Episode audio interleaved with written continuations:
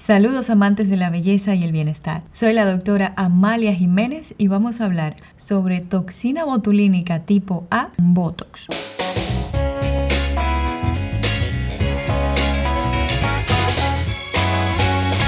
Lo conocemos más comúnmente con la palabra Botox porque esta ha sido la primera marca registrada que representa la toxina. Y es una toxina que en su condición natural es la toxina más peligrosa que ha existido. Tanto así que los países han acordado para objetivos de paz evitar la utilización de esta toxina con fines bélicos. Sin embargo, y no nos vamos a poner con miedo, la toxina botulínica tipo A, porque hay varios tipos desde la A incluso hasta la G, ha sido apartada de acuerdo a muchos estudios científicos que se han realizado desde el primer momento en que se ha descubierto, dígase finales del siglo XIX hasta la actualidad. 1870, 1880 hasta la actualidad, el hombre ha estado indagando, investigando sobre la bacteria que produce la toxina, que produce a su vez una enfermedad llamada botulismo, que es aquella que puede causar parálisis muscular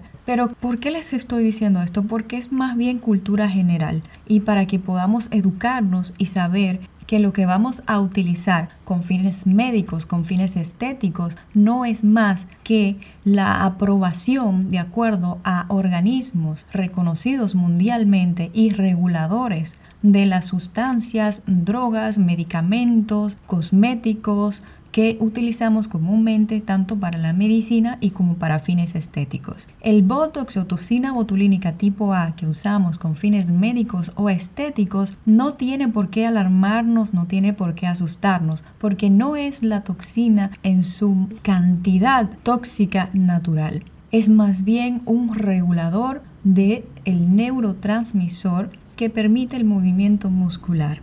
¿Cómo es esto? Existen instituciones gubernamentales e internacionales como la FDA, Food and Drug Administration, que es la encargada de la regulación de los productos dentro del territorio norteamericano y para la salida de estos productos a otros lugares, ministerios de salud pública, como en el caso de nuestro país, y otras entidades reguladoras, y así a nivel nacional y así a nivel internacional.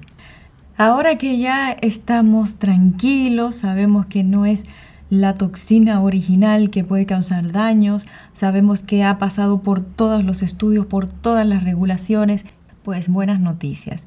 Ya que esta ha pasado por tantos estudios y regulaciones y es tan seguro para el uso humano, la buena noticia es que casi no tiene efectos secundarios.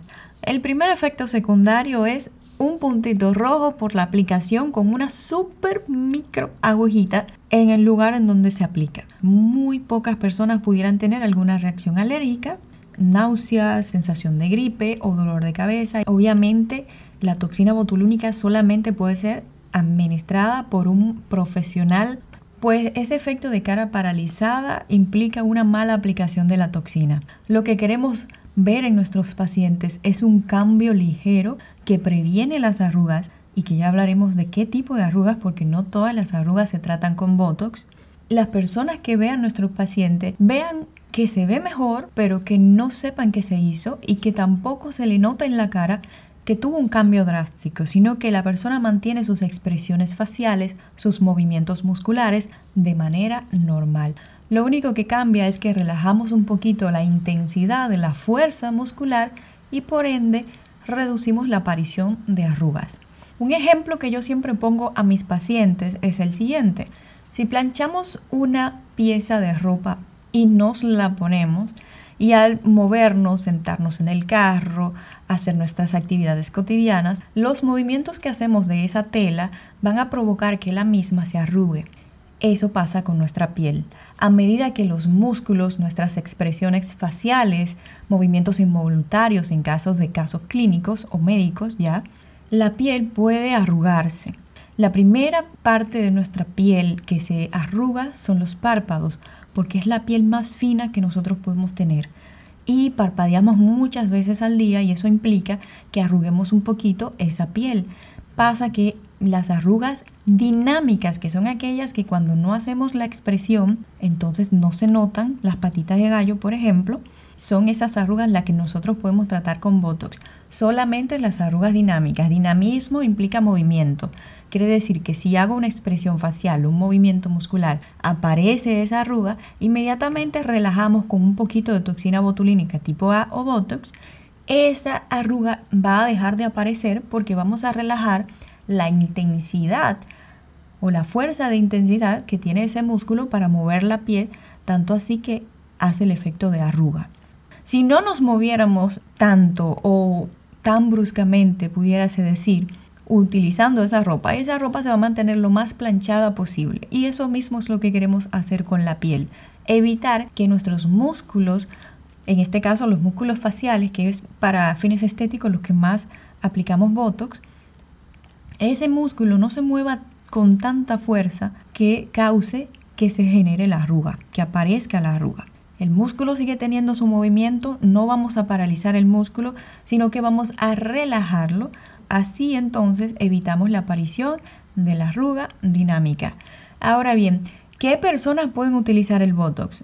Lo primero es que cuando no conocemos mucho del tema, nuestra mente lo que nos aparece es la imagen de una persona mayor de 50 años, una persona ya con un poquito de arrugas. No, yo como profesional lo recomiendo a personas ya entrando 30 años, hay que aplicarse el Botox, porque ya tenemos tiempo suficiente, nuestros músculos moviendo y haciendo expresiones faciales tanto que entonces empiezan a aparecer las llamadas arrugas finas, arrugas dinámicas. Entonces tenemos que evitar que esas arrugas dinámicas pasen a ser unas arrugas permanentes. ¿Cómo lo hacemos? Vamos relajando el músculo, aplicando toxinas de acuerdo al tiempo que corresponda. Entonces, ¿por qué a partir de los 30 años? Ya explicamos. Cualquier persona que tenga una arruga dinámica puede desaparecer esa arruga utilizando Botox, toxina botulínica tipo A. Hay diferentes técnicas, aplicamos en varias áreas. Todo eso depende de la situación del paciente. No todos los pacientes requieren la misma cantidad ni en la misma zona. Recuerden el primer episodio que era sobre la evaluación facial. Todos somos muy distintos, reaccionamos de manera distinta. Es muy importante que sea aplicado por un profesional preparado una vez aplicado el Botox, a partir de 48 a 72 horas, entonces la toxina empieza a trabajar en nuestro cuerpo, regulando los neurotransmisores que mandan las señales de movimiento al músculo. Dentro de la primera semana y segunda semana vemos ya los efectos finales, por así decirlo, de esa toxina que hemos aplicado. Por eso el profesional siempre que ha aplicado Botox va a llamar al paciente para que acuda a una segunda cita de revisión para poder ir controlando el proceso. Y si faltó, entonces aplicar en el lugar en que faltó. Siempre es mejor poner menos y luego aplicar más. Algo muy importante es que el profesional va a notar las expresiones naturales del paciente para no alterarlas. Es solamente evitar la aparición de arrugas dinámicas. Nuestro paciente va a hacer sus mismas expresiones, se va a sorprender, va a reír, va a hacer todos sus movimientos musculares igual que siempre y con mucha naturalidad, solo que no se va a notar la arruga. En cuanto a objetivos médicos, lo podemos utilizar en la hiperhidrosis, que es la producción excesiva de sudor. Se aplica en las axilas la toxina botulínica y entonces controlamos las glándulas sudorípagas para reducir esa producción de sudor. Otro uso médico puede ser para controlar el bruxismo, que es un reflejo del estrés en donde nosotros apretamos mucho los dientes, nuestros músculos masticatorios aplican tanta fuerza que llegan incluso a quebrar nuestros dientes o a desgastarlos y pueden provocar en nuestros pacientes dolores de cabeza muy severos. Entonces el bruxismo lo controlamos relajando esos músculos. La duración de la toxina botulínica va de 5 a 6 meses. Nuestro organismo lo va a reabsorber, no es tóxico a nuestro organismo. Lo bueno de la toxina botulínica y por eso, por cuestiones de prevención de las arrugas, la utilización mientras más temprano mejor, inmediatamente empezamos a ver esas arruguitas dinámicas, claro, es que, bueno, el Botox se va de 5 a 6 meses. No dura tanto, doctora, sí, no dura tanto. Sin embargo, nuestro cuerpo tiene una capacidad de adaptación muy buena.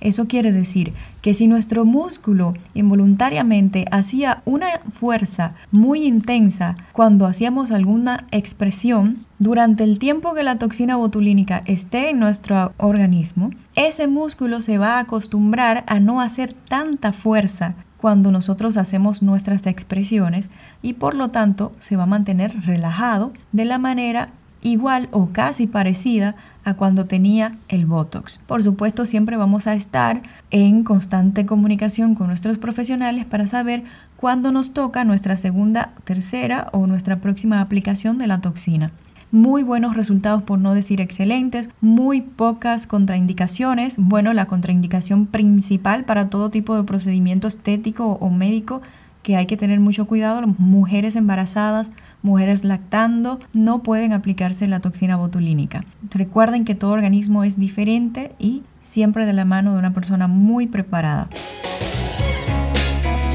Belleza y Bienestar es creado y producido por la doctora Amalia Jiménez, edición por Jairo Cepeda. Nuestro Instagram es DRA Amalia Jiménez sin espacios ni puntos. Preguntas y comentarios a gmail.com